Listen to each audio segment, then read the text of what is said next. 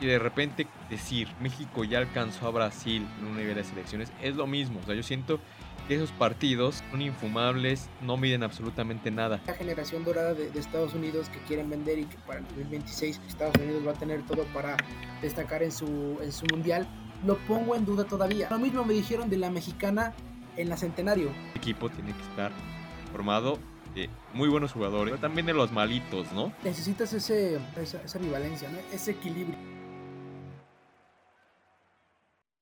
¿Qué tal amigos de Jerga Futbolera?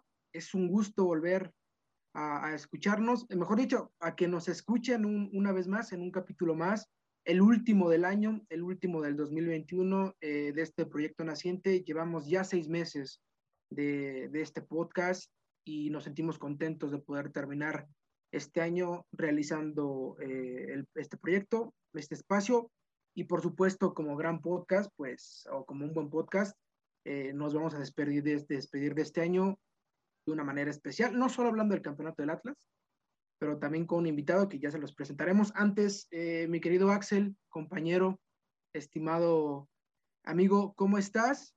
Algunas palabras antes de iniciar este capítulo y por supuesto antes de presentar a nuestro invitado. Pues nada, que qué chido estar de regreso, porque pues la neta que ya hacía falta otra vez estar acá, ¿no? Este, pues desde el principio, no sé, como que establecimos una meta a lo mejor de ocho capítulos, ¿no? Y ya estamos lográndola ahorita. Eh, y pues bueno, que sí es un, podcast un poco de despedida, pero también un poco de bienvenidas, ¿no? Vamos a tener, como dices, a nuestro primer invitado en esto de los podcasts de Jerga Futbolera. Y pues bueno, estamos emocionados, ¿no? Y precisamente para hablar sobre este hecho tan importante en el fútbol mexicano, que sucedió en este año, que fue el, segundo campeonato del Atlas, ¿no? El regreso a, ser campeón y a la corona del fútbol mexicano después de bastante tiempo. Exacto, exacto, hermano. Un acontecimiento que esperamos que no pasen otros 70 años para, que lo vuelvan a hacer, porque van a tardar otra vez en abrir esa botella de whisky. Eh, pero poca madre, güey. Pero pues, sin más preámbulo, mi querido Axel, quiero, queremos presentar a Miguel Hernández, no voy a meter en pedos porque ya tuvo un pedo con, su nombre, güey. Miguel Hernández, mi querido y estimado hermano, cabe resaltar, por supuesto, que no nos conocemos personalmente, eh, siempre a la distancia, y es la primera vez que nos estamos viendo cara a cara, pero mi querido amigo, estimado Miguel, ¿cómo estás? Un placer recibirte. Axel, Antonio, muchísimas gracias por invitarme. No mames, a mí no me habían dicho que era el primer invitado aquí de, de esta joya de podcast. Es un honor, eso es un honor, caray, es un honor. Y por lo que me invitan, pues por supuesto que también eh, eh, enaltece ese honor, ¿no? El, hablar de, del campeonato rojinegro y, y, por supuesto hablar de los otros campeonatos, que por ahí también hay otras maldiciones que se rompieron que durante pues este ratito vamos a estar eh, platicando un poquito más al respecto, ¿no? Muchísimas gracias, reitero, y espero que no sea la última vez que me inviten. No, aquí tienes las puertas abiertas, acá cuando quieras, ¿eh? No, o sea, aquí... Gracias, gracias. Es, e, es, colaborativo y abierto a, a todos los que quieran estar acá en jerga futbolera.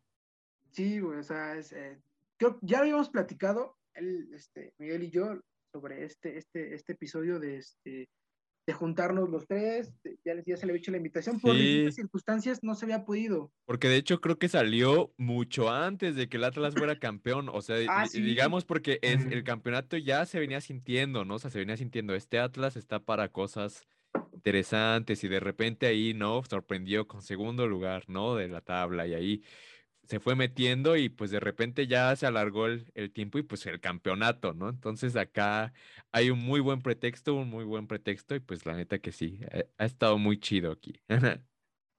sí, porque le dije, incluso le dije, creo que fue el día de la final o antes, le dije a Miguel, ¿qué pedo? Si, si el Atlas sale campeón, ¿te vienes a grabar el podcast? Y me dijo, sí, le digo, y si no, me dice también, güey, pero, pero primero, para dar un buen, para abrir bien, amigo, queremos escucharte, queremos escuchar al aficionado de Atlas que, que no lo había logrado, que no había visto a su equipo campeón y que no había estado ni cerca. Bueno, hace 21 años, hace 22 años, sí, ¿no? En la final que perdieron. Pero, digo, tú estás joven, no sé si, si le alcanzaste a ver, yo no, yo no, la neta no. Pero queremos escuchar ese lado aficionado, ese corazón rojinegro, bro. O sea, ¿qué se sintió? O sea, durante toda la campaña y cuando por fin levantaron ese trofeo y en, y en el Jalisco, güey, ¿qué se sintió? ¿Qué sentiste tú como En el Jalisco, eso fue, sí, estuvo muy bueno. no, puta, no, o sea, fíjate, yo cuando llegaron a aquella final eh, contra Toluca tenía seis años, seis años apenas. Eh, la verdad es que no recuerdo aquella, aquella final como tal, pero sí sé lo que pasó, ¿no? Por, por andar viendo videos de YouTube y, por dedicarse de algún modo a, a, esto que es el periodismo deportivo. La verdad es que es un sentimiento, como lo dice su porra, que es un sentimiento que no puede parar. La verdad es que es una alegría inmensa. Justamente hace unos días estaba viendo unos videos eh, de personas famosas o públicas, por así decirlo, que le van al Atlas y que mencionaban su sentir. Y la verdad es que las palabras que este, comentaban eran muy exactas porque decían, ese sentimiento que tú sientes cuando te le quieres declarar a alguien y te dicen, eh, y, te dicen, espera, eh, te lo digo a más tardar eh, este día o déjame pensarlo.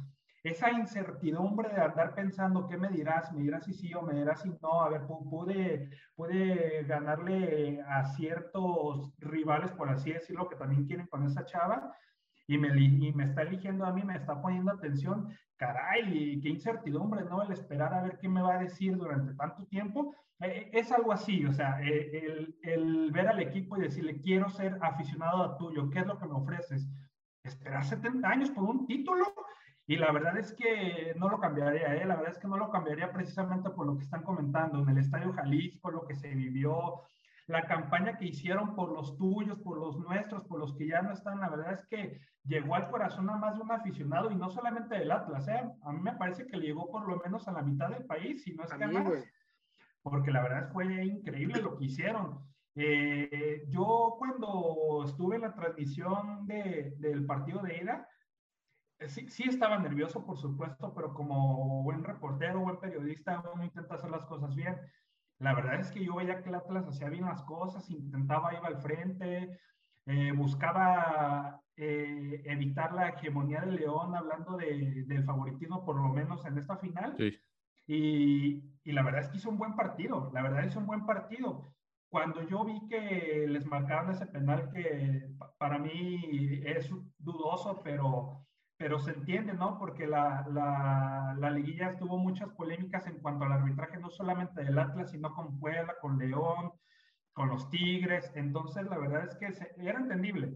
Pero yo decía, a ver, el Atlas está haciendo un buen partido, puede hacerlo más, pero sigue en ese, en ese, en ese lapso con, con el penal, sí de repente empecé a sentir esos fantasmas otra vez que no se habían sentido en toda la liguilla y en todo el torneo, pero... Eh, pero empezó esa campaña, empecé a ver las redes sociales, empecé a ver que la gente apoyaba a Camilo Vargas, que indudablemente fue el portero que nos llevó a la final. No le podía reprochar los dos errores contra Pumas y contra León. Había que respaldarlo. Y la verdad es que para mí hoy está entre los tres mejores de la, de la historia del conjunto rojinegro.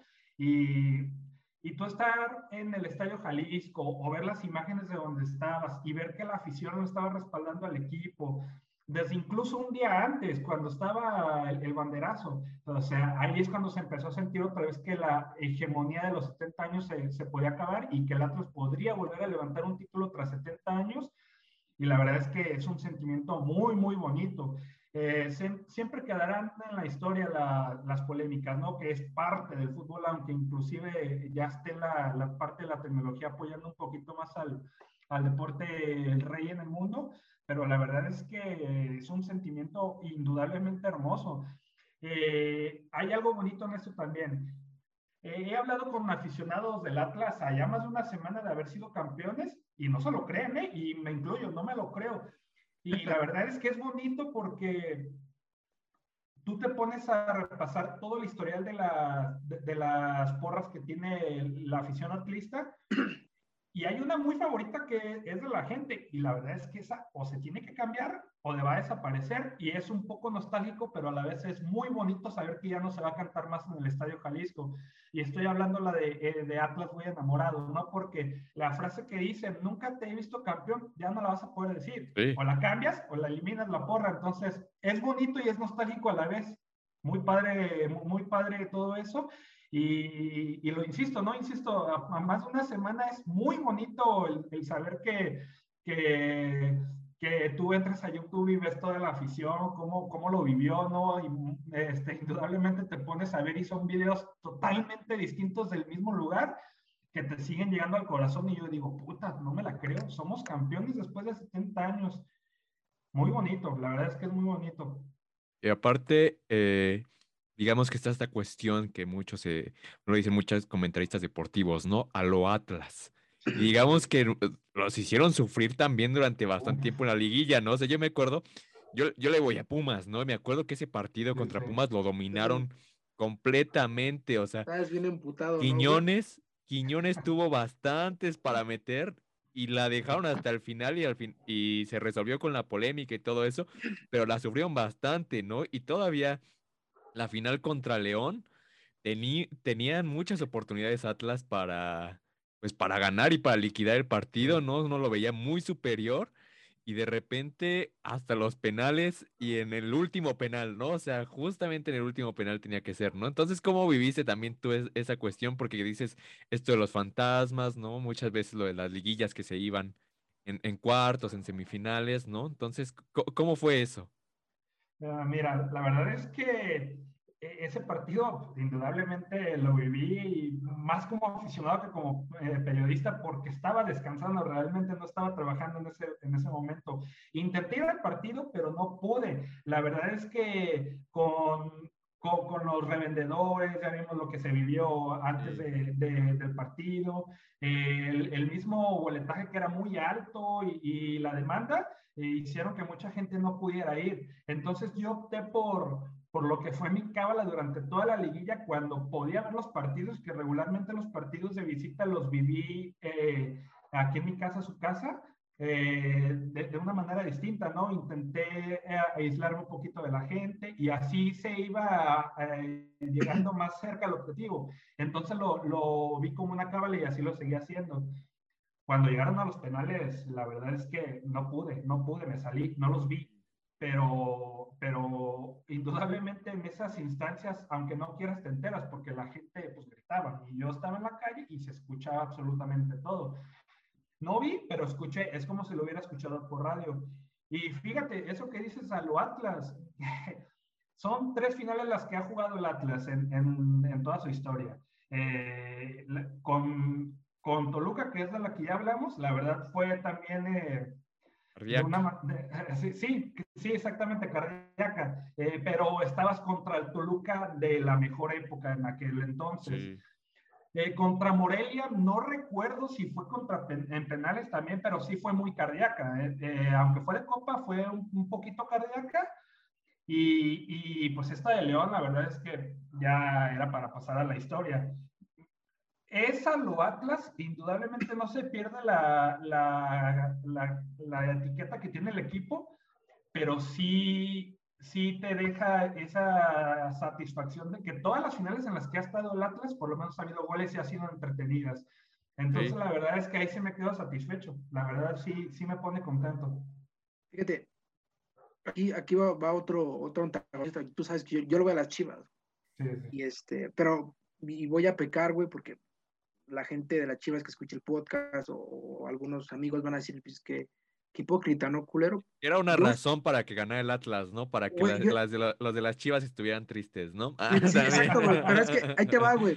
Yo, yo era las dos cosas, o sea, canté los penales, güey, como si fuera aficionado del Atlas. Y me dio vergüenza, güey. Dentro de mí me decía, puta madre, güey, ¿por qué estoy cantando los goles, güey?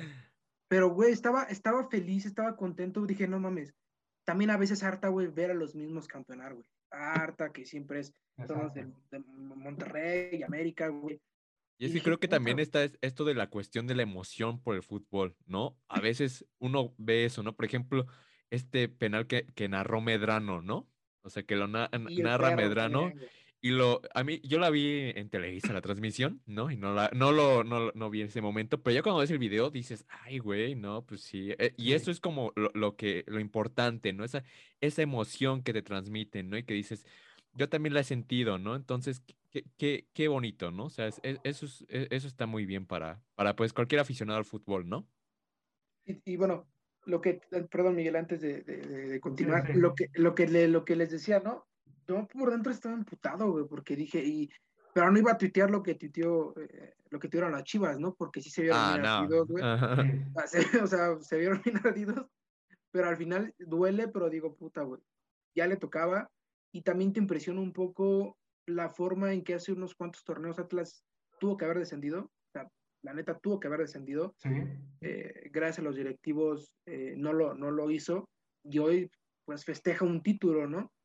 Dices, puta, güey, ¿cómo en, un, en un lapso ciertamente corto cambió la cara? O sea, dejó de ser un equipo de, de, de, tabla baja, de descenso, y terminó sublíder desplegando un buen fútbol, eh, jugando contra las mejores nóminas, más allá del, del, este, del, de la polémica contra Monterrey.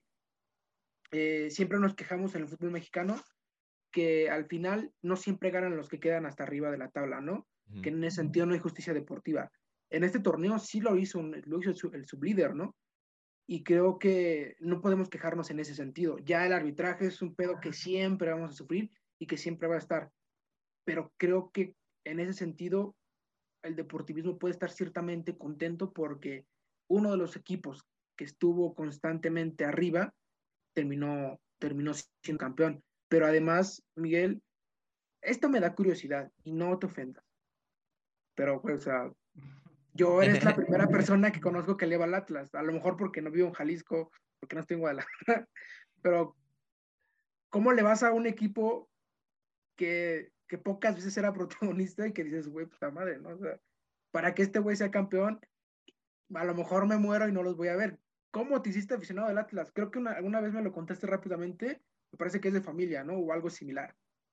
Eh, es similar, sí, mira. Eh mi familia de parte de mi mamá es chiva. Todas, toda la familia de parte de mi mamá son de las chivas. La familia de, tu mamá sabe, güey.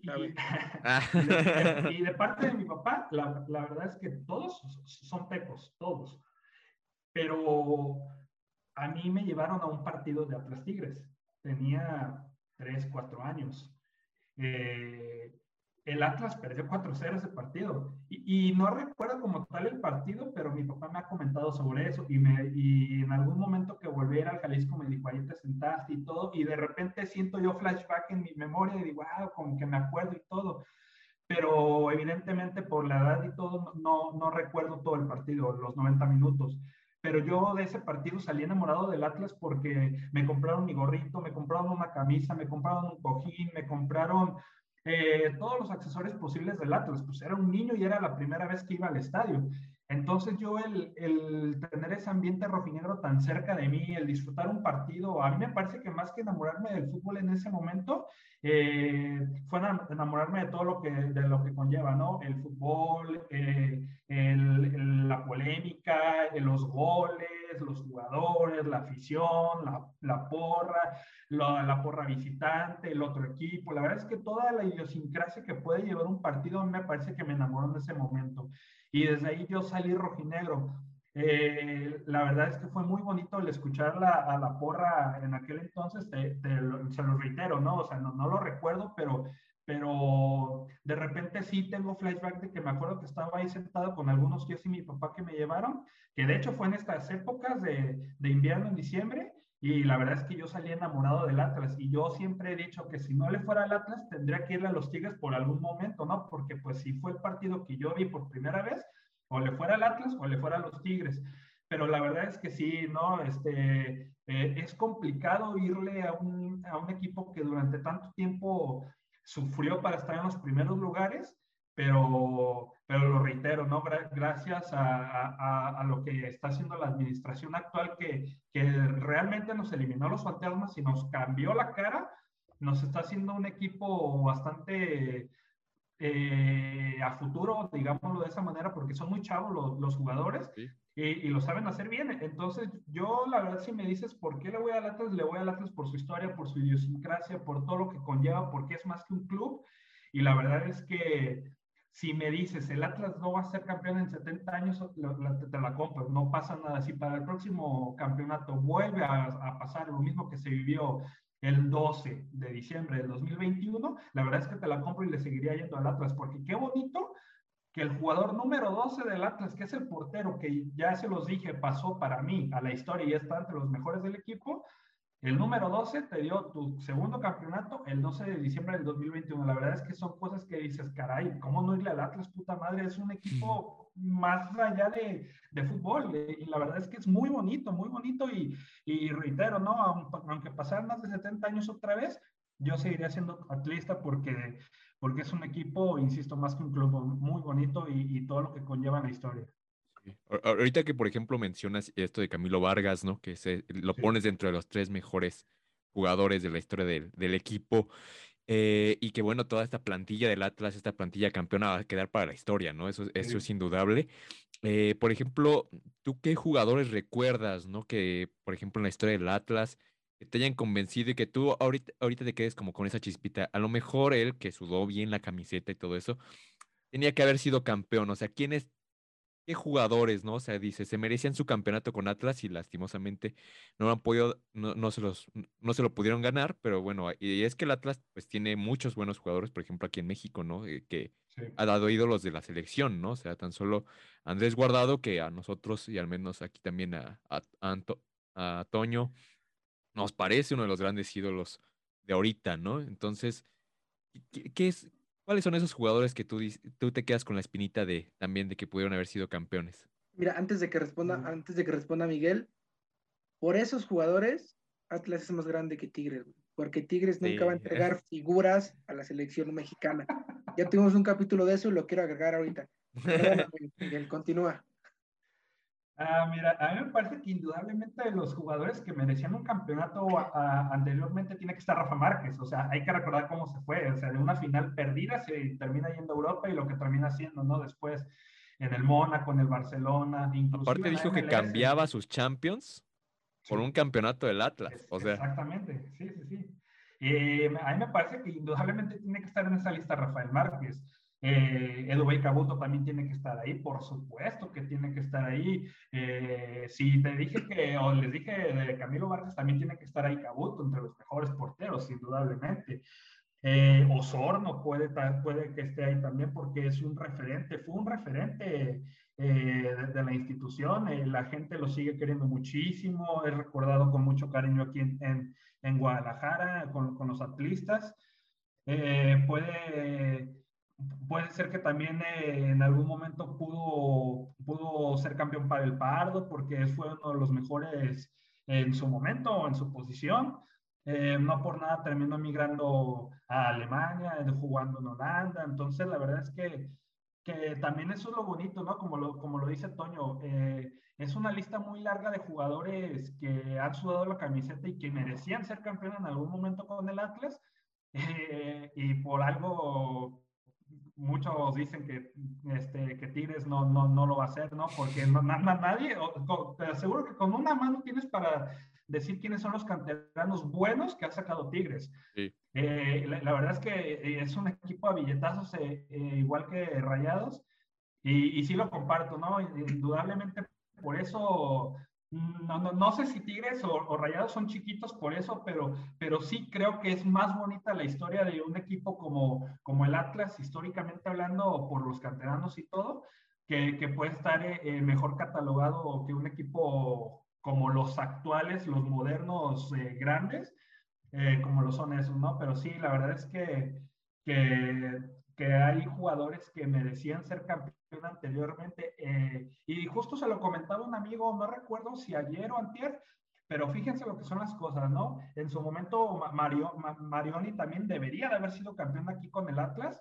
así como lo fue también eh, referente en Pumas, eh, y, no termina por levantar, ¿no? Lo de Robert de Piño también. Y jugadores que tú dices, caray, tenían todo para ser campeón y no pudieron porque les tocó una mala administración o una mala época para llegar al Atlas. Eh, lo, que le pudo haber pasado a Camilo Vargas, porque por ahí se, se, dice que pudo haber llegado en el 2015. Quién sabe si ahorita estuviera aquí. La verdad es que uno ya no sabe y por algo pasan las cosas eh, eh, aquí en, la vida, ¿no? No solamente en el fútbol. Pero lo que son las cosas, ¿no? estamos hablando de Marion, Marioni, que fue un referente aquí en la, en la Liga MX y no pudo ser campeón. Troyansky es campeón con el Atlas y qué fue lo que hizo. Maroni fue campeón con el Atlas y qué fue lo que hizo. Hay jugadores que dices, ay, que Brighton Vázquez, que aunque es canterano del Atlas, eh, tuvo muy poca eh, participación en la liga y, es campeón. Eh, a lo mejor es por falta de minutos o lo que quieran, pero, pero pues, la verdad es que en, los antecedentes que nos marca la historia hay jugadores con mayor nivel, como lo fue en su momento Rafael Márquez, porque fue un canterano que, que se ganó su lugar y muy jovencito llegó a la final y no fue campeón. Entonces sí son cosas que dices, caray.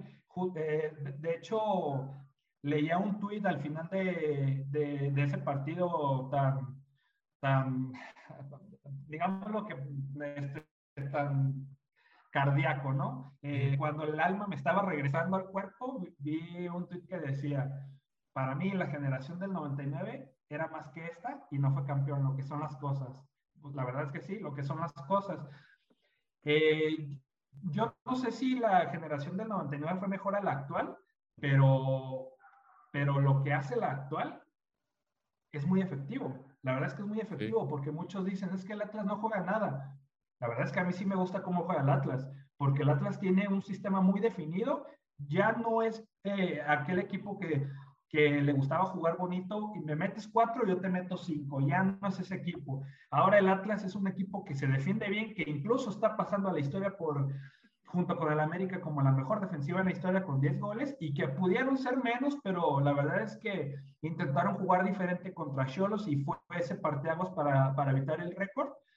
Eh, terminan siendo con 10 goles la mejor eh, defensiva en la historia junto con el América. Eh, la, verdad es que su sistema es, este, es totalmente definido. El Atlas sabe que juega y domina su sistema y qué mejor que con alguien que conoce la institución como Diego Coca que sabe a lo que juega el Atlas, porque incluso cuando el Atlas no estaba jugando bien ya, ya con el timonel argentino, con Diego Martín Coca, él se juntó con Ricardo Antonio Lahuelpa y le preguntó, a ver, ¿qué puedo cambiar? ¿Qué puedo hacer para que el Atlas mejore? Simplemente le dijo, recuerda, recuerda lo que jugaba el Atlas, recuerda cuando tú juegas en el Atlas, ¿a qué juega el Atlas? Y el Atlas empezó para arriba. La verdad es que no será esa institución de hace unos años que, que ganaba por un gol o perdía por un gol, pero, pero el marcador nunca terminaba 0 por 0, a este que, que es muy eh, pragmático, muy dinámico y que sabe lo que juega. La verdad es que a mí me gusta mucho cómo juega el Atlas y, y es merecido campeón, la verdad. Eh, las polémicas estarán ahí y lo que digan, pero contra Monterrey fue mejor en los, en los dos partidos. Indudablemente de esa polémica fue mejor. Contra Pumas, la verdad es que también fue mejor. Sí era penal para mí ese último de Santa María, para mí sí era penal, pero lo dijo Lilini, ¿no? O sea, no podemos quedarnos en una jugada polémica cuando fue mejor el equipo durante toda la eliminatoria, algo que concuerdo. Y lo mismo con León. Estaban alegando por ese gol de Rocha que, que para recalcar la historia del Atlas termina siendo en el minuto 55 como lo fue en el 1951, ¿no? 70 años atrás, en el mismo en el mismo tiempo vuelven a hacer un gol que termina por ser otro campeonato para la institución.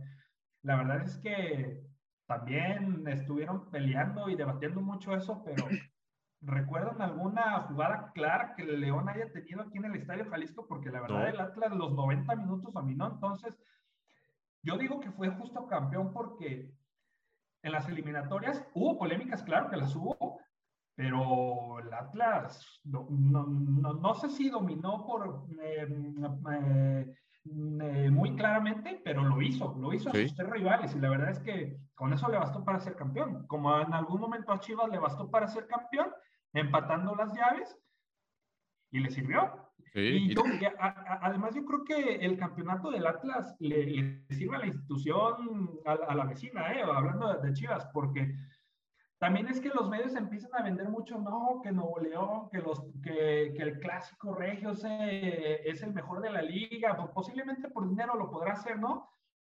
Pero, pero este resultado yo creo que le podría favorecer a la, a, la afición de Chivas porque puede... Incrementar la rivalidad también. Eh, sí, exactamente, puede incrementar la rivalidad, puede voltear a ver los medios la, la, la rivalidad que tienen acá, que, que, es el clásico más añejo que, que se tiene en el, en el fútbol mexicano, y un campeonato que tenga el Atlas, porque siempre los había tenido Chivas, la verdad es que ahora tu rival que tenga un campeonato, creo que puede elevar un poquito la rivalidad y sobre todo el, el clásico, el clásico tapatío. Por ejemplo, el clásico que viene, yo creo que no va a ser igual.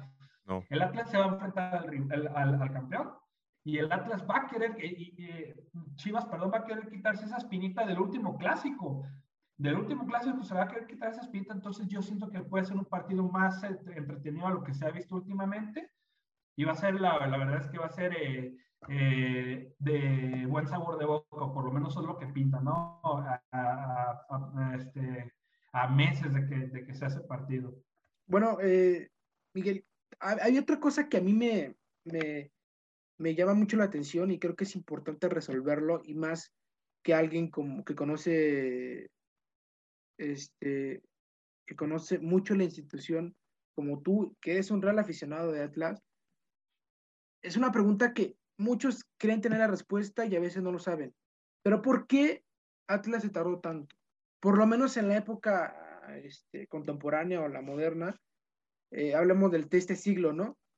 ¿Por qué eh, no daban ese último paso? ¿Por qué estaban en crisis? ¿Por qué no salían de la zona de descenso? ¿Por qué hasta el 2021?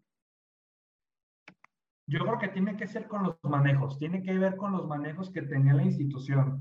Eh, recordar que antes de Azteca estaban esos más de 100 dueños que tenían decisión y voto en la institución rojinegra y la verdad es que así no se puede, así no se puede, eh, eh, porque de repente empiezan a haber más intereses económicos que deportivos. mucha gente aplaudió cuando terminó concretándose la venta para Azteca, eh, y la verdad es que, incluyéndome, yo pensaba que iban a haber mejores épocas para la institución atlista.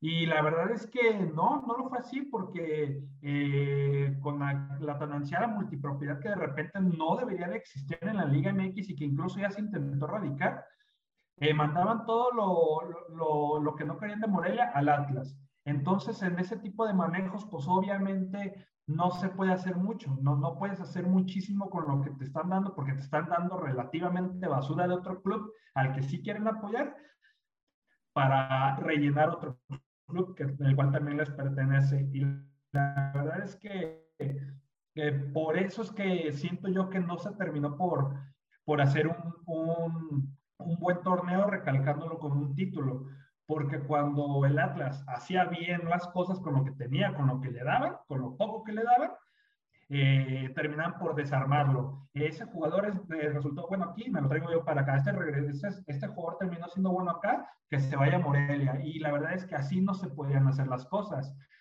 Eh, llega Grupo Orlegui y empieza a hacer las cosas bien. Muchos pensábamos que la verdad se iban a traer lo, lo, lo que no querían de Santos para, para el Atlas pero la verdad es que no, no quiero decir como, como basura o, o, lo, o, lo, que menos utilizaban, pero, pero sí empezaron a elevar un poquito más, ¿no? De, de, empezaron a traer cositas a Atlas que, que había de Santos, jugadores, eh, idiosincrasia, por así decirlo, o pensamiento de, de, de, campeonatos, y fue evolucionando, y así es como fue evolucionando y mejorando el Atlas desde sus bases cambiaron al técnico, porque el Atlas también venía muy mal, pero de una época espantosa de unos muy pocos partidos con Puente. Eh, Puente te vendía mucho lo de, lo, lo, de vamos a ser campeones tras mucho tiempo, pero lo decía de una manera medio rara que nadie entendía y la verdad es que el tipo terminó siendo más eh, un orador que un sí. entrenador. Por eso, con todo respeto, termina siendo auxiliar ahora de Juárez con el Tuca Ferretti, porque no le dieron las, no le dieron las maletas para, para, terminar siendo y respaldándose él mismo como un técnico. Eh, la verdad es que fue, son tristes las cosas, pero es que no le alcanzó, no le alcanzó para ser un técnico de primera división, ni en Querétaro, ni en el Atlas, eh, ni, ni, en Lobos Guap. Entonces, por eso termina por, por ser auxiliar técnico otra vez, a ver si algo puede aprender, ¿no? Porque también de repente esa, esa baraja de técnicos está muy, muy eh, eh, de cartucho quemado, digámoslo así. Ahí está el ejemplo de Toluca. Eh, no, termina por hacer bien las cosas Cristante, nos vamos por, por, por Chepo. Por, por, este, por, el Chepo de la Torre, exactamente. Si no, ahí le damos otra vez ahí con, con Cristante. Entonces, con Cardoso. con, con, Cardoso también. Me parece que, que, lo que empezó a hacer el Atlas eh, eh, con Orlegui, la verdad es que se tenía que culminar con un campeonato. Y lo bonito fue que en ninguna de las llaves el Atlas fue favorito y me parece que eso le terminó por favorecer porque terminó por, por poner un pie para el siguiente eliminatoria y, la, y es cuando empezó a sorprender. La verdad es que yo siento que lo que hizo el Atlas en el Apertura Grita 2021 es un parteaguas de, de su historia, ¿eh? porque yo siento que se va a volver a levantar un campeonato muy pronto, no sé qué tan pronto, espero que muy pronto, pero, pero la verdad es que el Atlas por lo menos, por lo menos en 10 años yo creo que eh, podría ser que lo levante otras dos veces, porque, porque lo que está haciendo Orlegui es muy serio y la verdad es que ya le encontraron por dónde. Mira, era lo que, bueno, fuera de, del aire platicábamos Miguel y un servidor, sobre esa situación, ¿no? O sea, examinábamos un poco a los jugadores y concretamente a Furch. Sí, ¿qué onda? Fue campeón, con, con, Veracruz y le decía, no mames, ¿quién es campeón con Veracruz? No chingues. bueno, Furch lo Después con Santos. Con Santos y ahora con, con Atlas. No son coincidencias, ¿no? Al final son proyectos deportivos y tienes que traerte gente ganadora para guiar a la gente que puede ser ganadora.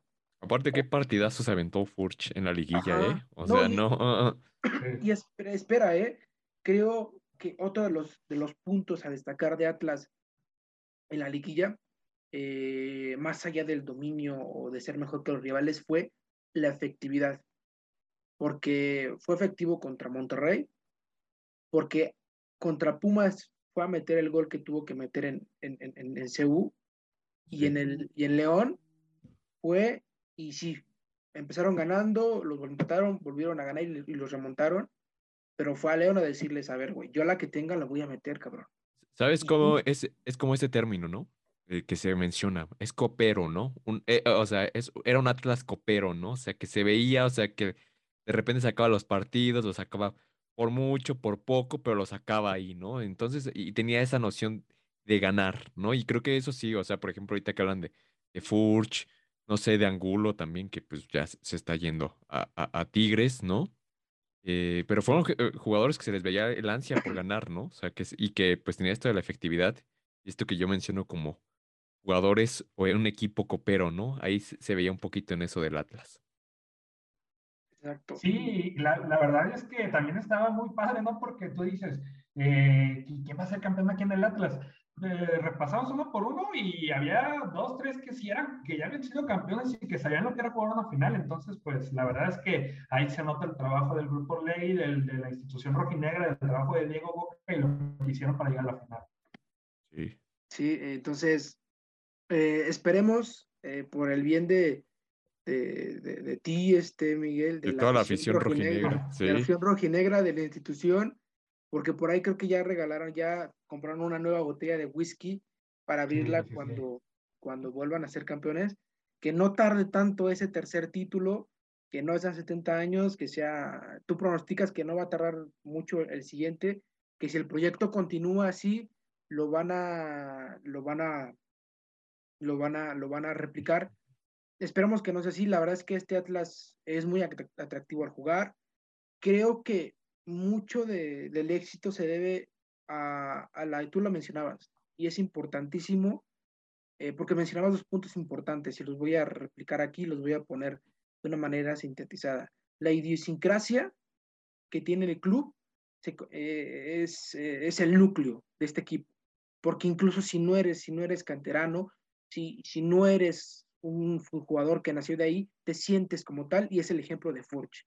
Y de Quiñones, también que, que Sí, Quiñones. Llegaba como cartucho quemado de Tigres, o sea, digamos que nadie le veía nada a Quiñones, uno decía, pues ya estuvo, eh, no, en Lobos WAP destacó y lo veías como una promesa enorme, incluso para Selección Colombia y todo eso, pero pues eh, se estancó en Tigres y pues bueno, uno decía, pues ya el Atlas va, no sé, a, a terminar su carrera de la mejor forma. Y vean, sí es un jugadorazo, o sea, falló varias en la, en la en liguilla, pero tuvo un desempeño muy, muy bueno. Y fue clave en el cuadro de, de Coca. Y la otra parte, que hacía la comparación Miguel con Chivas.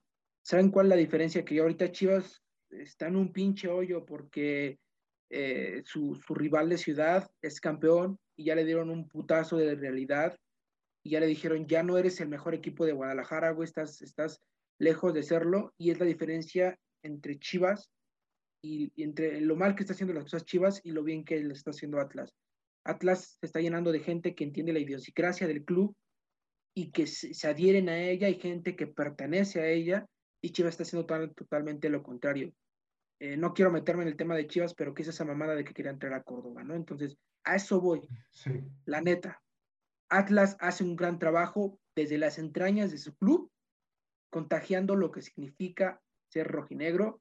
No me voy a ser rojinegro, aunque lo hable con, con, ese, eh, con ese impacto. Esperamos que no pase tanto tiempo y que para ese entonces podamos volver a conversar de eso con Miguel, este, sobre un nuevo título de, Atlas, pero como también hubo otra maldición que se rompió y en este capítulo también vamos a hablar de, de, los mejores momentos o los peores momentos. No decía Axel, que Axel, los, los momentos más importantes. y los momentos más importantes, ¿no? O sea, digamos que son los momentos más importantes del fútbol mexicano en 2021 y que pues importantes no quiere decir que sean buenos o malos, ¿no? Sino que tengan o que denoten un gran logro, como ya fue esto del Atlas, ¿no? Y como este que vas a comentar, que pues todos sabemos que otra maldición se rompió este año, que fue la de Cruz Azul, ¿no? O también que designen momentos de crisis, ¿no? O sea, y pues por ejemplo va a haber otro que hablamos y que ya hemos comentado aquí sobre la selección mexicana, que pues es, son las derrotas con Estados Unidos y bueno, que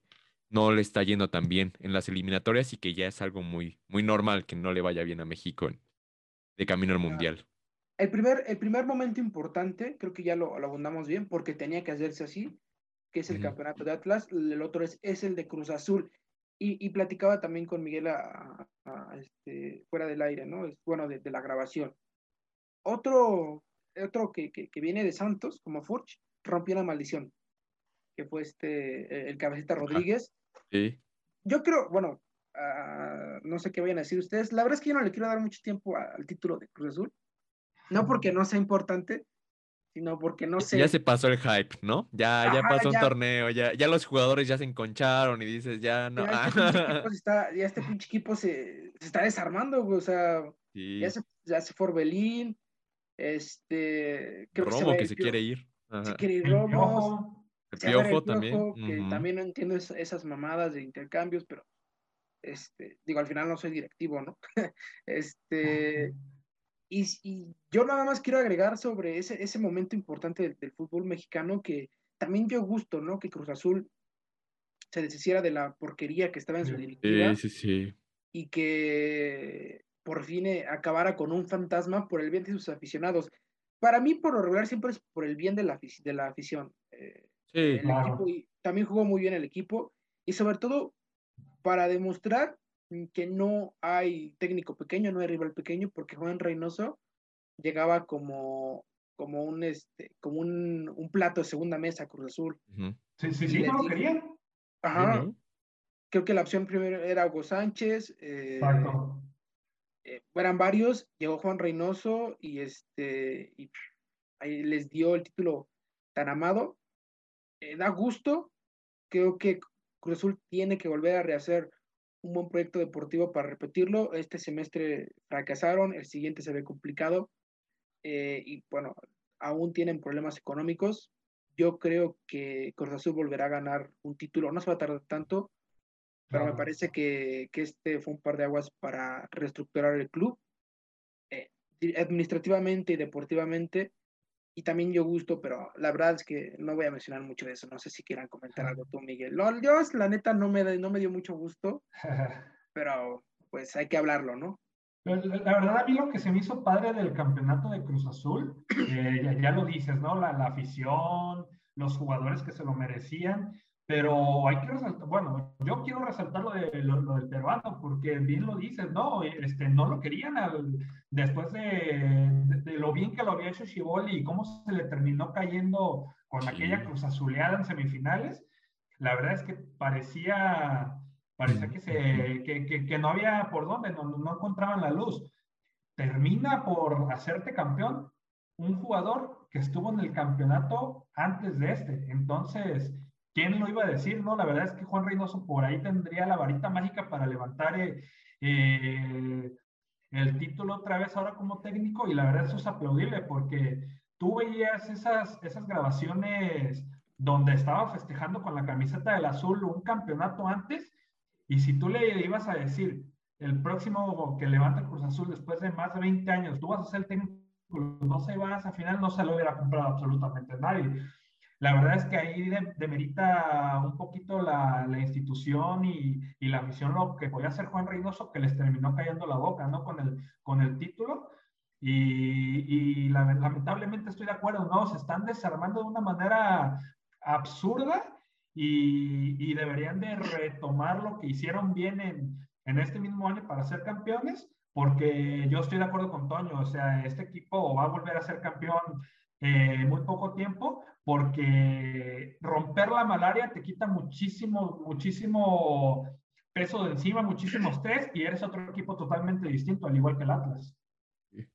Sí, la verdad que sí. Y a mí también, o sea, yo, yo tuve sentimientos encontrados con la de Cruz Azul porque, pues bueno, yo ya les dije, no les voy a los Pumas. Y durante mi infancia Cruz Azul sí fue como un rival fuerte para los Pumas, ¿no? Yo me acuerdo del Chelito Delgado y todos esos, equipos que decías, güey, goliza segura, no mames, o sea. Y, por eso no es muy buena mi relación con el Cruz Azul, ¿no? Pero hubo años en los que Cruz Azul llegaba a la final y bueno, la Cruz Azuleaba, pero llegaba a la final, ¿no? Y hubo ya momentos en los que sí estuvo fatal que sin calificar a liguilla, ¿no? tan, solo esa caída contra Pumas sí fue estrepitosa también, ese 4 a 0 que, que bueno, les empatan y lo sacan de, de, de la semifinal, ¿no? Y de lo, les sacan de la final. Y pues bueno, la verdad que sí fue esta palabra, ¿no? De resiliencia y eso, sí fue como un poquito ahí eso, porque pues venían de ser vapuleados en una semifinal y pudieron los jugadores levantarse y dar ese ansiado título. Entonces a mí sí me pareció uno de los logros más importantes en el fútbol mexicano en, este año también, porque pues la verdad, como dicen, nadie pensaba, todos teníamos en la luna de Cruz Azul, a este, y incluso a este grupo de jugadores, a, ese, a Orbelín, a Romo, a todos ellos, los veíamos como que a Vaca, ¿no? A, a Yotun, a todos estos, a Corona mismo, ya, ¿no? O sea, decíamos ya. Corona se lo merecía mucho, sí. sí, a, Corona, y, incluso uno decía, ya, ya están en sus últimas, se van a ir sin ser campeones, ¿no? Y ve, se lo merecían y ya pudieron, pudieron, tener ese campeonato. Pues eh, esperemos que, digo, al final a mí también, a mí no me importa mucho. Lo malo es que eso, eh, o, sea, ahorita que hablamos, por ejemplo, Atlas, que vea lo del ejemplo de Cruz Azul, ¿no? Que no caiga en ese ejemplo de ahí, de, de caer en ese de Cruz Azul, que fue el ansiado título, pero después pues ya cayeron mucho y pues desarmaron el equipo.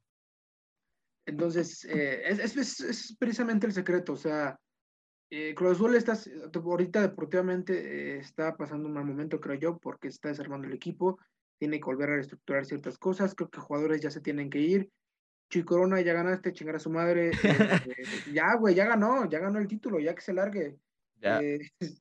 pues ya, güey, pues ya. Este, sí, la verdad que hay que darle tiempo a jurado, la verdad, porque sí, sí es un buen Sí. Este, Aguilar, este, creo que había problemas con su renovación y ya es prácticamente un veterano. Mm, ya ganó también, güey. Pues, eh, con más respeto para. A Romo que lo dejen ir a Europa ya. A Romo que lo dejen ir a ah, Europa. sí, güey, ya, o sea. Sí, ya, para ver si levanta, porque no mames, güey, ya se viene el mundial y. ese, güey. y el Herrera ya no le va a aguantar ahí. La... No, eh, Herrera, Herrera con pedos, güey, con pedos entrena en, el Atlético, güey, no. no, no, juega casi, entonces. ¿Cuál fue su último partido bueno de Herrera? El de, el de Alemania, ¿no? Por, así que fue un partidazo de Héctor Herrera fue el de Alemania, el del Mundial. Sí. con selección, sí. A la media de Alemania, sí, sí. Con selección, sí. Y, y, antes de ese partido también estuvo desaparecido un chingo de tiempo el Herrera, o sea, la neta que ese, ese güey sí, sí, no, sí le debe un chingo a la selección también, o sea.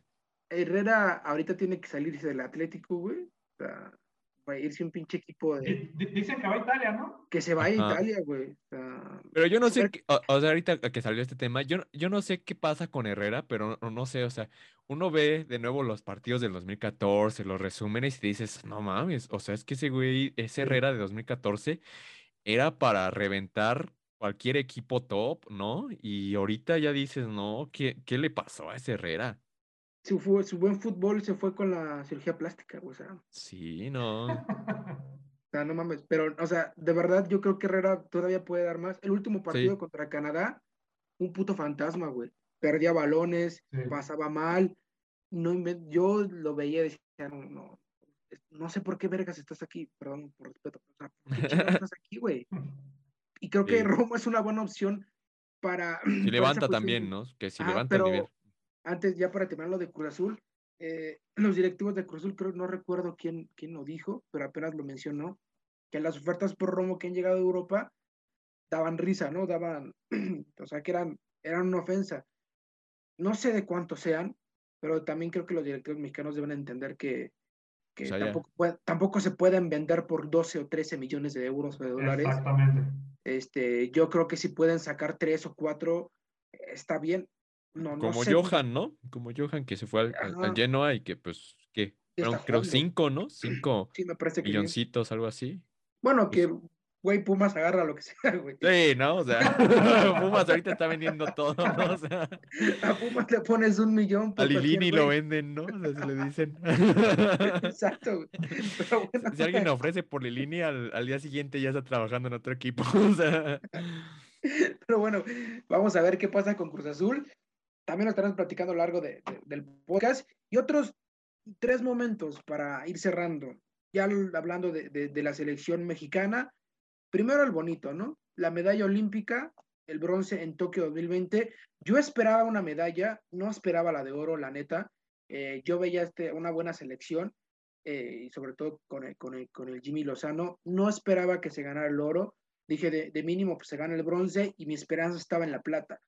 Creo que se derrotó, se le hizo un buen partido a Japón, se le derrotó. Ese pinche partido contra Corea fue la emoción. A Corea no se le había metido un puto gol en, en los Olímpicos no se le había metido un puto gol y creo que les metieron seis o cuántos, cinco, les metieron seis pinches goles y creo que esta selección eh, me, recordó mucho a la, a sub-17, a las selecciones sub-17 que fueron campeonas del mundo, porque jugaban muy bien. Eh, Incluso tuvo un mejor torneo que en Londres 2012, ¿no? O sea, un torneo más espectacular, yo creo. A lo mejor no, me, no mejor, pero sí más espectacular. Sí, sí, y la verdad es que creo que eh, por lo menos en el fútbol mexicano, para mí, además, después del título de Atlas, es el segundo, el segundo mejor, eh, porque se ganó una medalla, porque salieron buenos futbolistas, obviamente tendrán que recobrar nivel algunos, eh, porque creo que México ganó un buen técnico, el Jimmy Lozano demostró tener calidad, y, este, y porque se cumplió el pronóstico, ¿no? Se dio una medalla más para el medallero, valga redundancia, histórico de, de, de México, que no es tan vasto, eh, en, el, en el olimpismo y nos damos por bien servidos. Yo creo que fue lo positivo del año a nivel selección, y ahorita hablaremos de, de, las cagadas de Martino, pero en ese sentido creo que fue lo bueno, la medalla olímpica.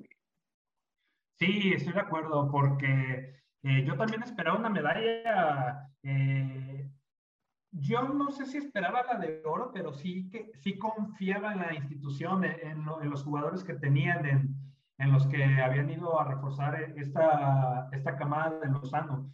Pero muchos creían que contra Brasil se acababa y, terminó por, por caer el equipo ahí.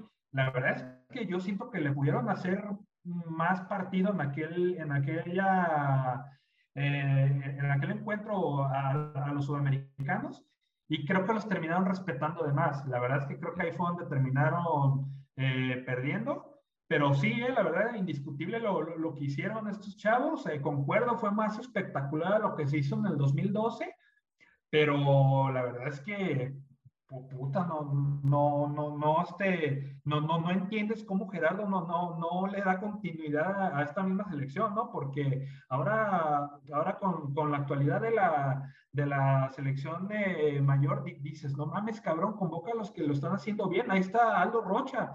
Ahora estamos hablando de lo de Héctor Herrera, no, ahí está el Rocha, quítate, cabrón, tú no la estás sirviendo, vete a Italia, enfócate en lo que tienes que hacer Mientras aquí está Aldo Rocha que lo está haciendo bastante bien, o el mismo Jeremy Márquez que es canterano de, de la institución y quitando eso es un joven muy, este, muy bueno, con muy buenas proyecciones, quítalo y, y, hay que desarmar toda la selección también. Entonces sí me parece que lo que se ha hecho en selecciones juveniles, la verdad es aplaudirse. Y, y yo sí creo que tendrían que haber sido eh, medallistas de plata pero lo, lo, que hace el bronce para mí es que ya México ya lo, termina haciendo como potencia, ¿no? Porque así como es campeón regularmente en la 17, donde sí es favorito para ser campeón, me parece que con este bronce ya puede ser, no, no, no sé si favorito, pero sí un contendiente serio para las próximas medallas en la siguiente justa olímpica. Sí, la, la verdad que yo, yo incluso yo no pensaba tanto como en la medalla, ¿no? Porque todavía estaba como asustado con Francia, ¿no? Que decían que iba a llevar a todos, ¿no? Y decías, güey, Ah. no, ese, ese pinche, esa pinche fase de grupos, si llega a ir Francia con todas sus figuras, adiós, ¿no? Pero bueno, se le fue acomodando también el camino y la verdad que sí. Pero llegó a Guiñac, vale verga.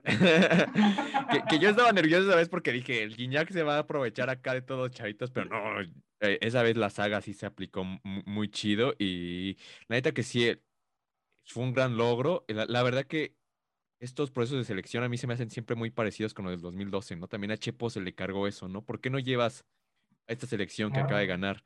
¿No? Y Martino prá- prácticamente como que yo he sentido durante varios tiempos del proceso de Martino que es muy parecido al Chepo de la Torre, ¿no? Con ese conservadurismo en, en el parado táctico, ¿no? Y la verdad que sí fue un, un logro esencial. Yo recuerdo ese, ese partido contra Corea un partidazo, ¿no? O sea, eh, yo, yo aún recuerdo ahí con, con mucha nostalgia ahorita, este, esos partidos, esas desveladas, ¿no? En los que uno se ponía a ver. Y, y con Brasil también concuerdo en que sí lo respetaron mucho, incluso los penales, creo que hubo una mala elección ahí sí en cuanto a los cobradores.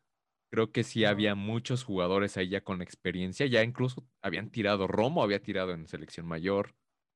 Eh, César, Los cobra muy chingón ese güey. eh, Ajá, y por este, este cabrón, ¿cómo se llama? Alvarado, Roberto Alvarado, creo que no tiró ahí en esa, sa- en esa y tenía para tirar también, que ya había cobrado en selección mayor. Entonces, creo que ahí sí, como dices, hubo un respeto de más a, a Brasil y pues sí se, sí se pudo haber peleado, ¿no? O sea, incluso también si, si se estaba en la otra llave, ¿no? Mira, si, si se le gana a Brasil, no, o sea, yo sé que a veces en el fútbol no, no hay nada escrito, pero si le ganaba a Brasil, a huevo, yo, ajá, a huevo yo firmaba el oro, Sí. o sea, sin pedos, porque ese Brasil era, eh, es muy poderoso, fue muy poderoso, ¿no? Pues tenía a Anthony, güey. Yo sé que Ajá. Anthony ahí no, era- no era tan famoso, pero ahorita la reventó acá en- con el Sí. Ajax en, Y, en la exacto, Champions. Y este, Exacto. y creo que si se le ganaba a Brasil, yo concuerdo lo mismo, o sea, se le respetó de más, espero que sea el respeto y no que se le tuvo miedo, o sea, espero que sea eso, como dice Eso respeto, ¿no? Porque sí. pues sí, sí, se, Pero, sí güey, le no, no, no, encararon. no, ¿no? no, no lo respetas a la chingada. Fue lo que hizo Tena en el 2012, ya está en, en el documental que salió y en el Sí, y- dijo, aquí no respetamos a nadie, güey. Sea, dentro del campo chinguen a su madre todos. Bueno, no lo dijo así, pues vamos a ganar, güey. Es que Miguel me preguntó antes de empezar a grabar si había lenguaje del todo, chingue su madre. Aquí No, pues, no, no, acá es explícito, ahí se le pone la etiqueta. Para que estén avisados. Entonces, creo que, que sí, se, esa semifinal quedó un poco de ver. Eh, el bronce no es conformismo, pero creo que está acorde a lo que es la selección y concuerdo con Miguel. A partir de, este, de, de estas, de, de Tokio, México ya debería ser puesto como un serio contendiente cada cuatro años a subirse al podio, este, a excepción de, de Río 2016, que fue un pinche fracaso, pero los Sí. demás ya, ya, yo creo que ya selecciones olímpicas van a ver a México van a decir, puta, güey, nos tocó con México en el grupo, Claro. a, a Sí. jugar con cuidado, y este, y pues Francia, yo igual, güey, yo dije, con Francia va a ser un pedo ganarles, y, y no, prácticamente se, se les goleó, pero bueno, partidazo es- también. Sí, partidazo. Eh, o sea, nada más la única, pues la, la pequeña debacle, yo creo que sí nos bajó un poco el ánimo a todos, pues fue cuando perdieron con Japón, ¿no? Que fue una derrota medio difícil ahí, ¿no? Que sí dices, ay, güey, entonces. es- pero no lo está- importante se ganó, güey. Y Lo es que eso es algo que pasa con los mexicanos, ¿no? O sea, no, no sé, que a veces nos sentimos como menos así, ¿no? Por ejemplo, esa vez le ganamos a Alemania y decimos, pero era la, peor Alemania de la historia. dices, güey, pero pues no mames, también le tenías que ganar, o sea. No, y fíjate que para ese partido yo, yo recuerdo que días antes yo, yo pensaba, sí se le puede ganar a Alemania, sí se le puede ganar, pero yo auguraba un empate. Nunca esperé que fuera a ser un partido tan perfecto como lo terminaron haciendo en aquel mundial. terriblemente se terminaron cayendo con, con Suecia, pero, pero la verdad es que dejan buen sabor de boca, por lo menos con lo que se vio en Alemania. Sí. Y pues ahora que estamos hablando de buenos sabores de boca, ahora sí vamos a los peores, ¿no?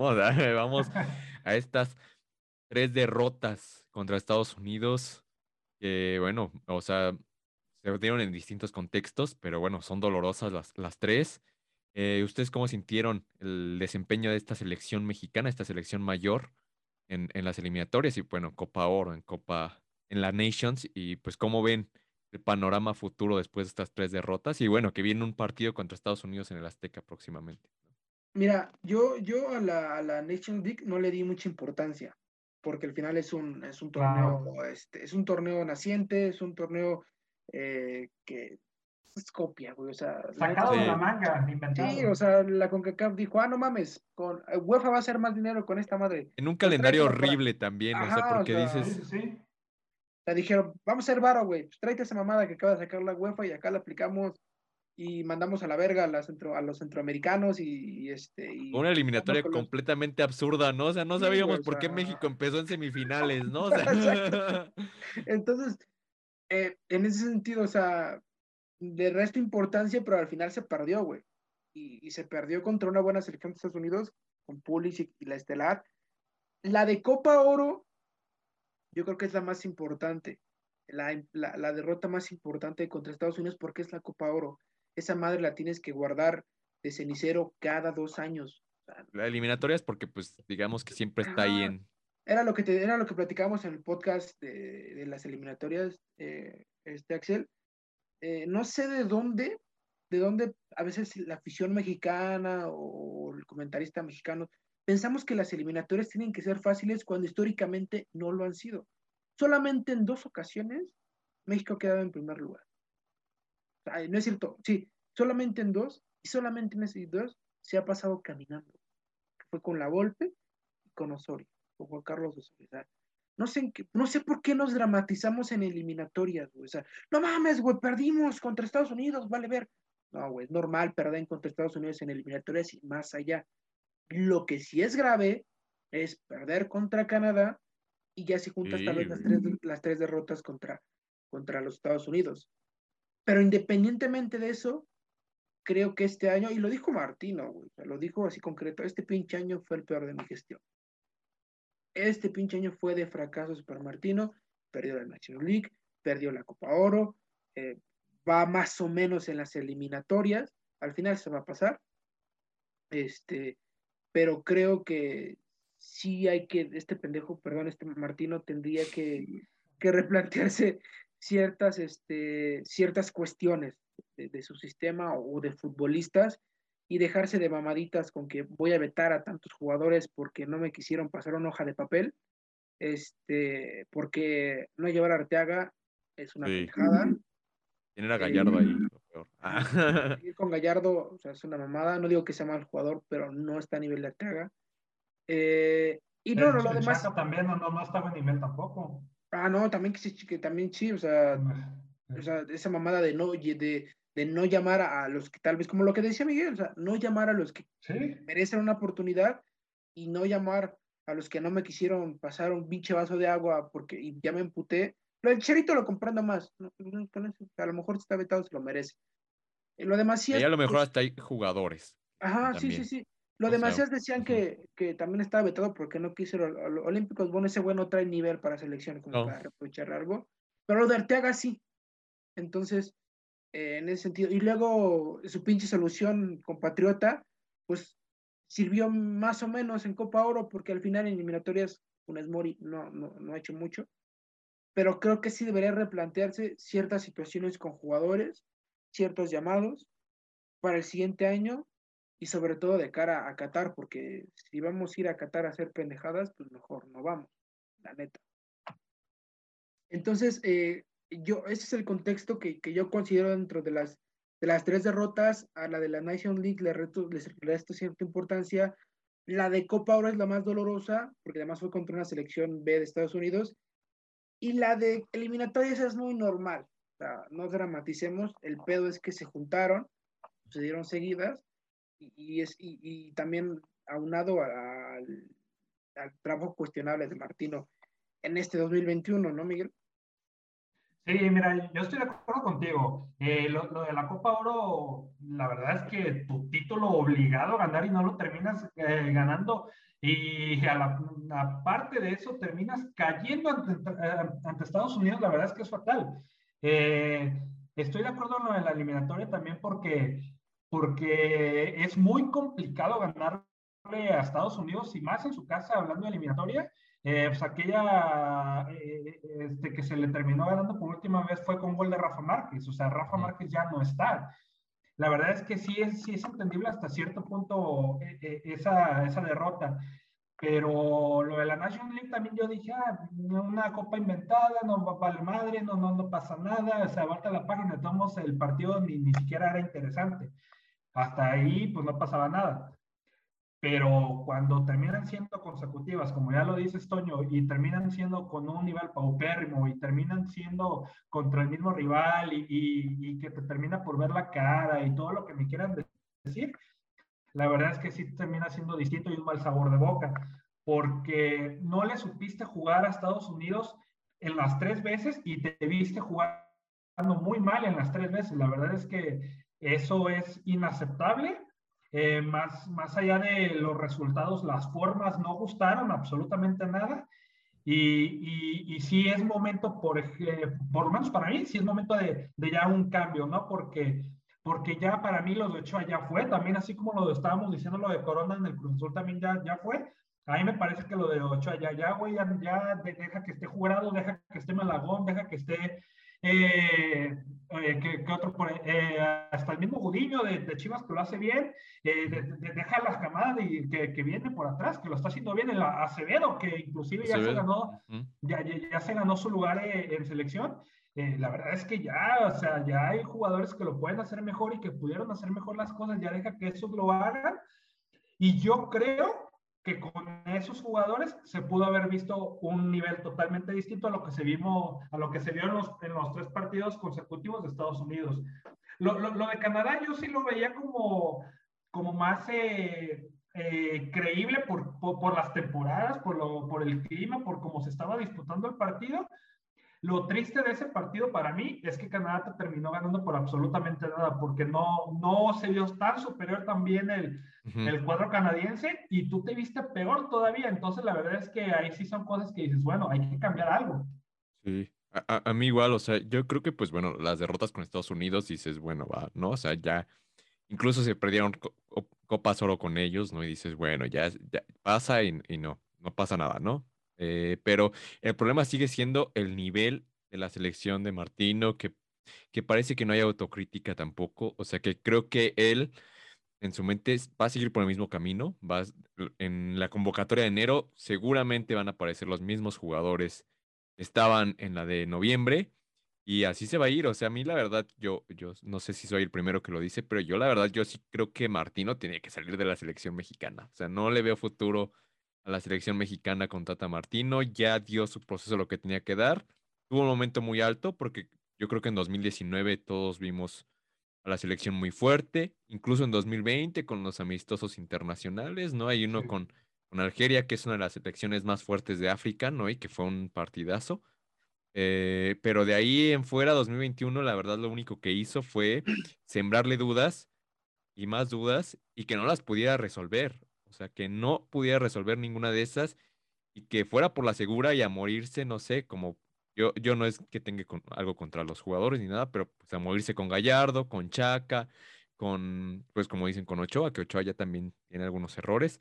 A mí no me parece tanto el problema con Ochoa, pero por ejemplo con Herrera, incluso Guardado, ¿no? Que Guardado, digamos que es uno de los jugadores más estables dentro de Europa y está prácticamente borrado de la selección mexicana de Martín. O sea, si no es porque e, en esa Nations entra a errar el penal, yo creo que no nos acordaríamos de un momento de guardado en 2021. O sea, lo, ha borrado y creo que incluso tiene menos actividad que en el Betis, en la selección mexicana.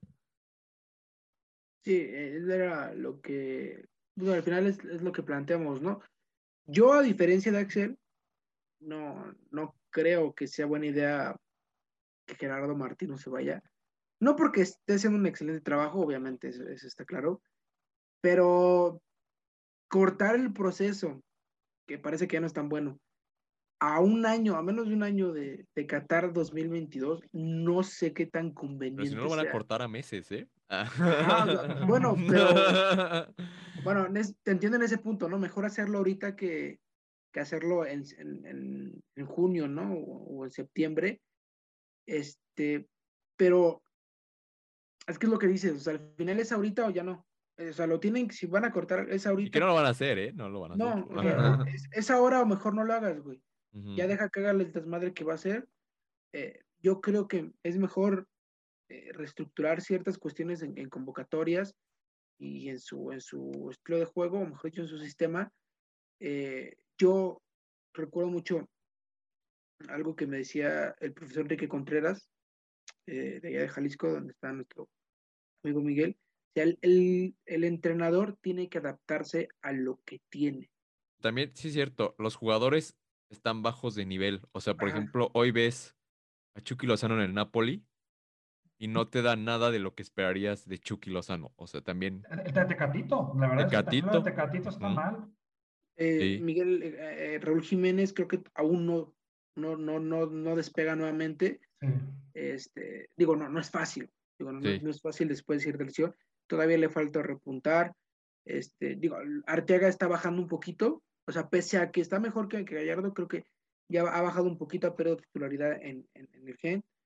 Este, mira, ah, lamentablemente, Herrera, obviamente, lamentablemente los futbolistas de Europa, bueno, mejor dicho, que mexicanos que están en Europa, no están jugando mejor, ¿no? de lo que lo hacían. A Herrera, eh, lo peor que le está pasando es que no tienen confianza en él, en, el Athletic, y que no puede salir, o no quiere salir, o, o no tengo idea, pero que no sale. Lo peor que le pasó al Tecatito fue no haber salido en el verano porque por eso no le están dando minutos. No renovar a él, sí. ¿Quién sabe qué, tiene Porto con los jugadores mexicanos que se tienen que ir? Ah, o sea. Eh, no renovando, o sea. A, Tecatito se la pusieron así. ¿Te vas a ir, güey? Entonces no vas a jugar más ahorita porque tengo que pensar en el recambio que se va a quedar en tu lugar. Pues, no vas a jugar mucho.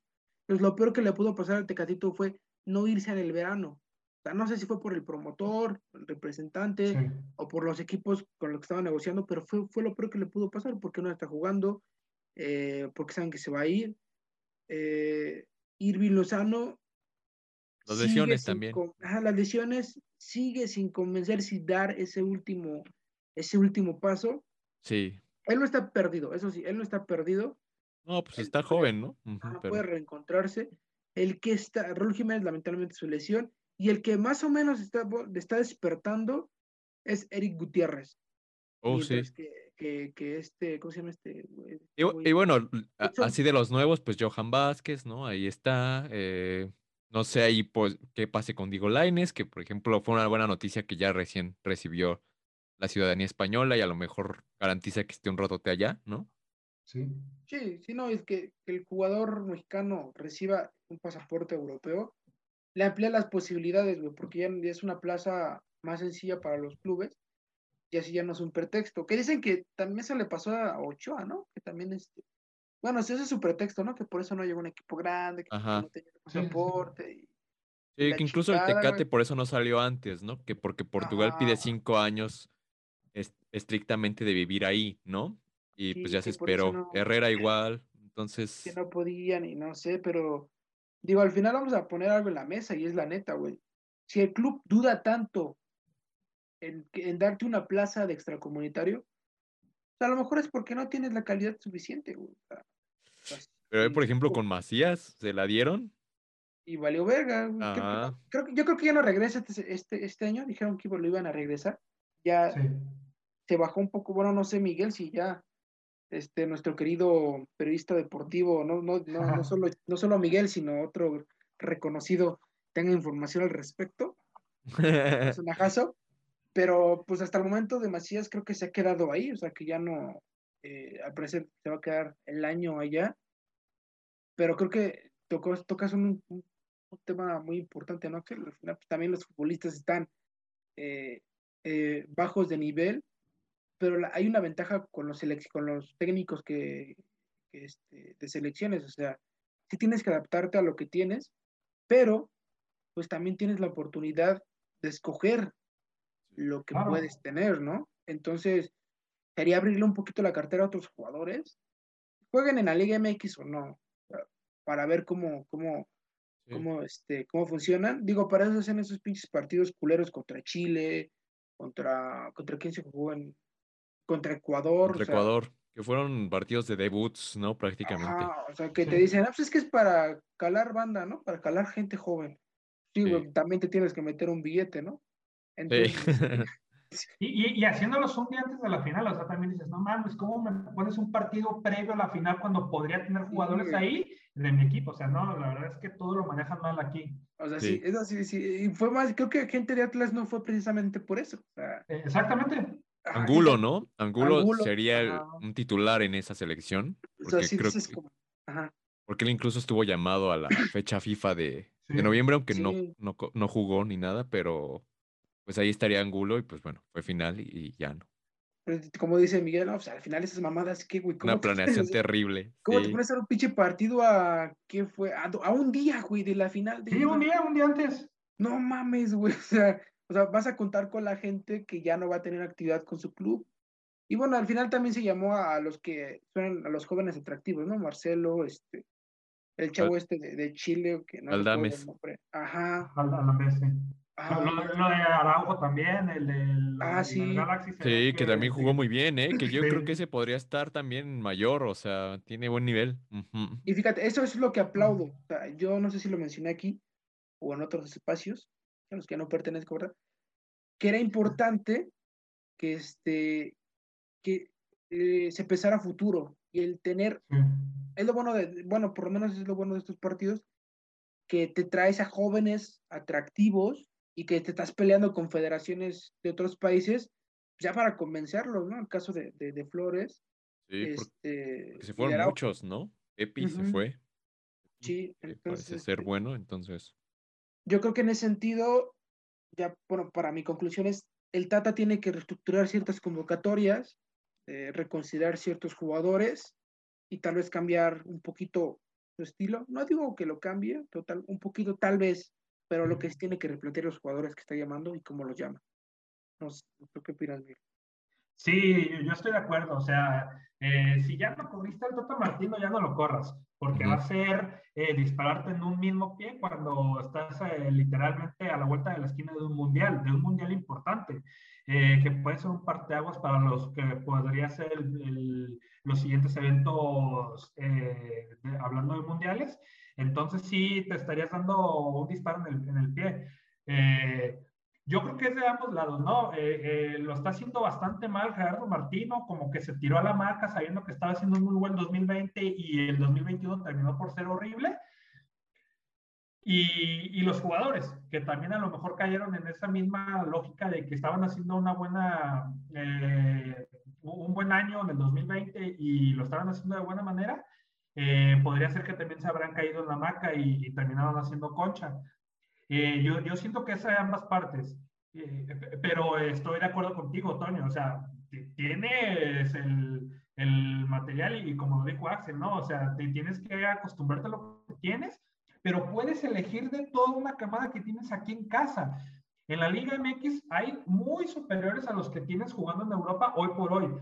Eh, lo, lo, mencionaba Axel, ¿no? O sea, ¿cómo vas a estar enfocado con, con, el Chaca que que la verdad es que ya las, ya, las terminó dando. Cuando tienes a Diego Barbosa en el Atlas, que es un jugador bastante bueno, un jugador de menos de 20 años que la está rompiendo y ya es campeón, y no lo, no, no, ni siquiera le hablas para, para, para verlo en, partidos que se prestaría para poderlo poderlo presenciar de cerca, ¿no? O, lo del Hueso Reyes también, que no es por ser sí, Reyes. Hizo, hizo, un temporador bastante bueno y la verdad es que es donde más le sufre eh, la, la, defensa, creo yo. Toda la saga de, la defensa es la que más sufre la selección a mi manera de ver. Eh, y por lo menos con esos jugadores de Atlas podrías tener un poquito de percepción y presentación al frente. Eh, puedes, puedes traer gente joven para que te defienda, para que te ayude, o, o, no tan joven, porque lo de Aldo Rocha, la verdad es que es de aplaudir, pero, pero sí, o sea, ya la verdad es que ya no puedes convocar a un Andrés Guardado o un Héctor Herrera cuando no están al 100 y, y no convocar a, gente como lo podría hacer Jeremy Márquez, como lo podría hacer el, el, Jonathan Rodríguez, el, sí Jonathan Rodríguez, ¿no? El que están enrayados. Eh, eh, poder convocar, no sé, a gente como, como, como este Sendejas, el de Caxa, que también me parece alguien muy interesante. Entonces sí me parece que se están terminando por, por, por este, joder ellos mismos cuando tienen el, el, la materia prima de este lado, pero a huevo quieren vender por el, el, otro lado porque es la que más vende y es lo que les termina por interesar. Entonces, sí, sí, si ya no lo hiciste, ya no lo hagas porque si te terminas por joder tú mismo. Eh, sí, este, había un, un, eh, un, tema también que quería tocar eh, eh, de lo que comentabas, Toño.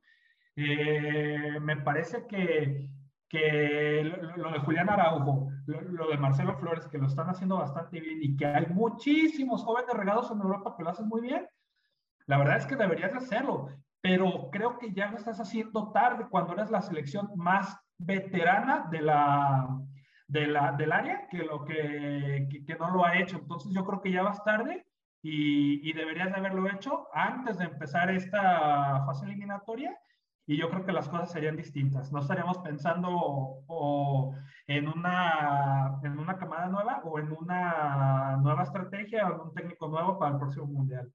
Sí. A, mí, por ejemplo, me llamó la atención, e, incluso sí lo llegué a pensar, porque el Hueso Reyes dio una liguilla extraordinaria, ¿no? Y Diego, el Hueso, el Hueso Reyes fue mundialista, ¿no? Sí, fue mundialista, o al menos sí fue a confederaciones, ¿no? Yo me acuerdo que sí fue a confederaciones dices, pues ahí tendrías alguien que sí podría competir contra esos dos que tienes ahí arraigados en las laterales, ¿no? Entonces, ahí yo creo que sí habría varios jugadores para discutir, pero en esto sí, nos alargaríamos un buen. Y ahora sí, ya nada más para comentar el último punto importante, ¿no? Que nos pareció en este 2021, que fue el regreso de la selección femenil al Estadio Azteca, ¿no? Con este triunfo 2-0 sobre Colombia. Eh, y pues bueno, fue un momento muy importante, ¿no? Porque incluso mm, ya no había tantas restricciones por la pandemia y hubo gente, ¿no? Ahí creo que hasta Marquito fue. Ahí, ahí anduve yo, güey. al tri femenil. Y aparte es muy importante porque creo que ya ahorita, después de mucho tiempo, ya el fútbol femenil está tomando en México mucha fuerza y eso, pues de alguna forma, entre tantas cosas que le critican a la federación, pues el eh, eh, está muy bien que haya aguantado el femenil, ¿no? Y que ahorita ya esté teniendo su propia afición también, ¿no? Con esto, por ejemplo, el clásico, la final entre Tigres y Monterrey, ¿no? Fíjate, eh, bueno, hablando puntualmente de la selección, yo fui al partido, me parece que yo vi una selección de, Mónica Vergara muy buena, güey, o sea, una selección que juega a lo que, tiene, tiene muy claro a lo que, a lo que juega, o sea, creo que fue una excelente edición quitar a la pinche plaga cuellar de, la selección por fin, güey, de la selección femenil, y, darle oportunidad a una seleccionada que sabe cómo se tiene que jugar, ¿no? O excel, mejor dicho, seleccionada. Y Mónica, yo vi un conjunto de, de Mónica Vergara que juega muy bien desplazando el balón por la media cancha y tiene un ataque muy importante.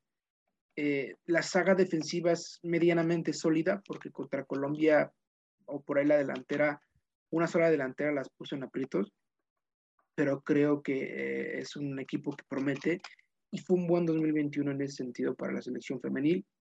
Regresaron al, Azteca.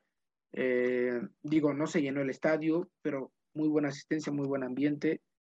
Eh, se le ganó a Colombia, se le ganó, se le ganó y se le ganó y se le goleó a Argentina en Tepatitlán. Se compitió contra las canadienses, se le ganó un partido y se empató otro contra las canadienses, que son campeonas olímpicas. creo que fue un buen avance para la selección mexicana femenil este año. Ojalá siga así.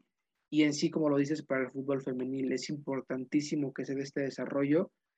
Eh, el día de la final, la, de la vuelta, eh, Javier Larcón eh, puso un tuit muy pendejo.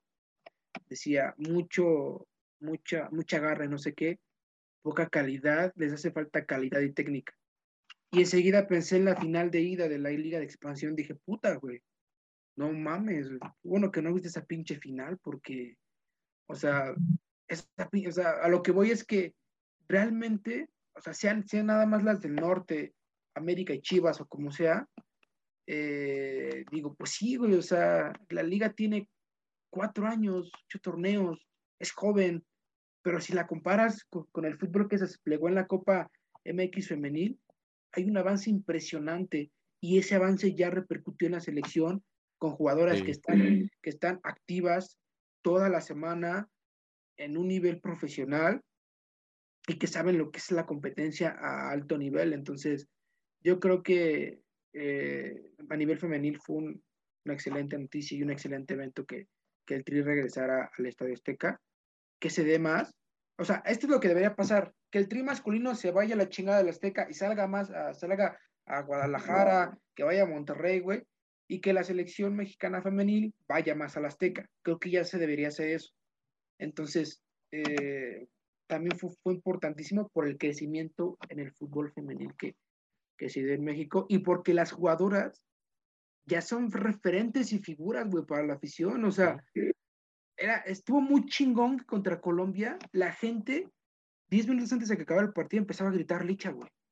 Licha, Licha. O sea, querían a Alicia Cervantes en el campo, güey. Y ya reconocen a Yana Gutiérrez, güey. Y, a Katy Martínez y a Stephanie Mayor. O sea, eso es lo chingón, güey. Entonces, va por buen camino. Falta eh, mucho en, infraestructura, eh, en equidad en cuanto a sueldos, en ese sentido, pero creo que de a poco, ah, y en arbitraje, güey, también. Hay que, hay que mandar a los árbitros que saben, no a los árbitros a practicar a la femenil. Hay que mandar a los árbitros que ya tienen experiencia también, o sea, es primera división femenil. No hay que mandar al güey que va empezando, no, hay que mandarlos y hay que mejorar esa parte, pero creo que se dio un buen paso en este 2021 en el fútbol femenil.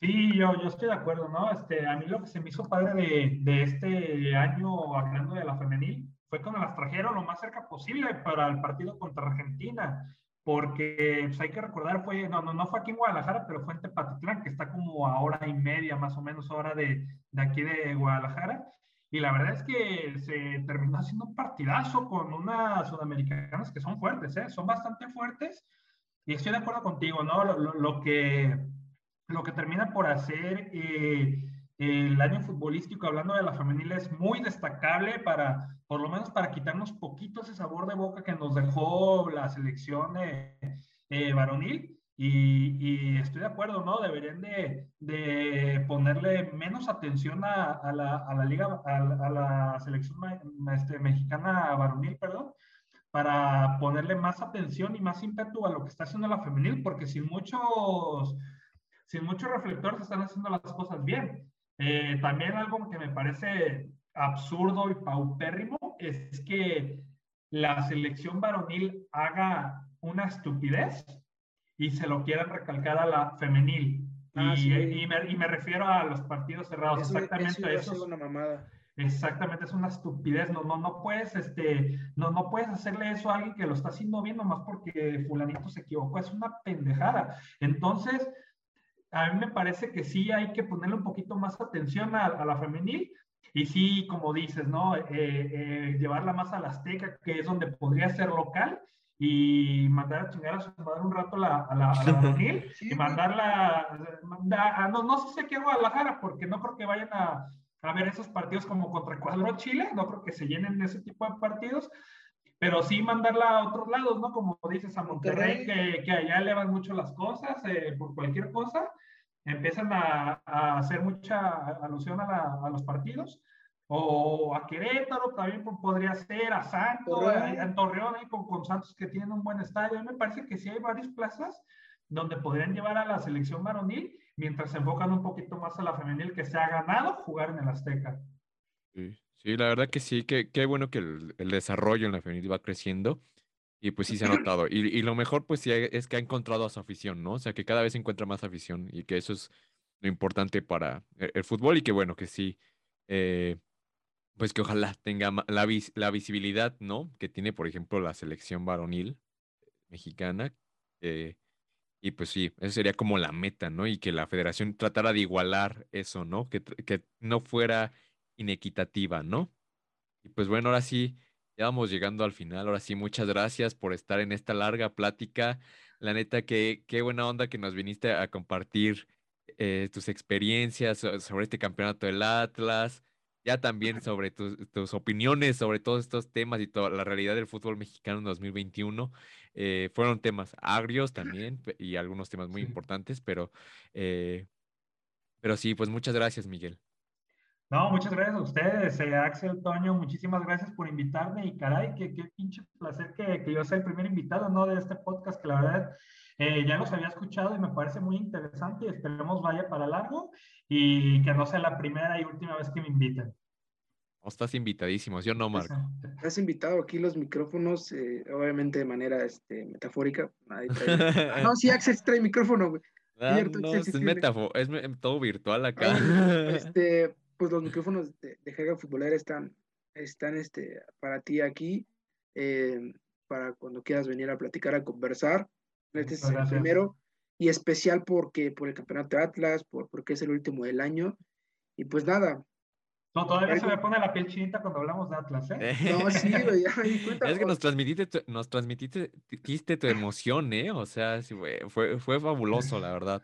Sí, güey. Entonces, eh, te agradecemos eh, y, del mismo modo para ir despidiendo, pues, a, la gente que se quedó hasta este momento de la conversación, hasta el momento de la despedida.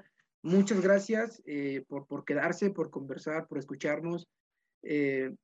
dejen una reseña, por favor, en, en donde lo están escuchando, Spotify, en las plataformas que estemos, nos van a ayudar a mejorar el alcance, a que el algoritmo de, de las plataformas nos premie. Queremos continuar, Llevamos seis meses eh, grabando, haciendo capítulos para ustedes y queremos que se extienda más. Es un proyecto joven, es un proyecto naciente. Roma no se construyó en un día, Ligera Futbolera sigue en construcción. Gracias a todos los que se han quedado y que el día de hoy se quedaron hasta el final.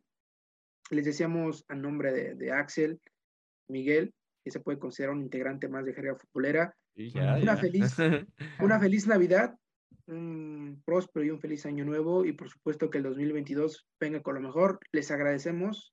Un abrazo por parte de Jera Futbolera. ¿Algo más que quieras agregar, Axel? Pues nada, les reitero el abrazo y pues sí, ya saben, o sea, aquí estamos disponibles para todo. Eh, gracias por escucharnos y pues sí que esta Navidad la pasen pues muy bien y que en este 2022 que viene pues ya Esperemos que todo con esto de la pandemia, que todo esto que con Omicron y que, y que todas estas cosas se pasen y pues bueno, ¿no? Entonces, muchas gracias, Miguel. Te, te reiteramos el agradecimiento. No, el, agradecimiento es para mí. Muchísimas gracias, cracks. Un par de cracks los, que, con los que compartí micrófonos el día de hoy. Y muchas gracias, muchas gracias. Eh, esperemos que, que luego sean otras circunstancias, hablando de lo de la pandemia, ¿no? Como ya lo dices, Axel. Y la verdad, pues por lo pronto disfrutar, ¿no? Y que tengan también ustedes feliz Navidad, feliz Año Nuevo y como todos los seguidores de, del podcast, ¿cómo no? Pues bueno, les mandamos un abrazote y pues bueno, hasta el, hasta el próximo capítulo. El próximo año. Sí, hasta el próximo año y hasta el próximo, capítulo, de Jerga Futbolera. Pues bueno, bye. bye. Muy bien. Hola, ¿qué tal amigo, amiga de Jerga Futbolera?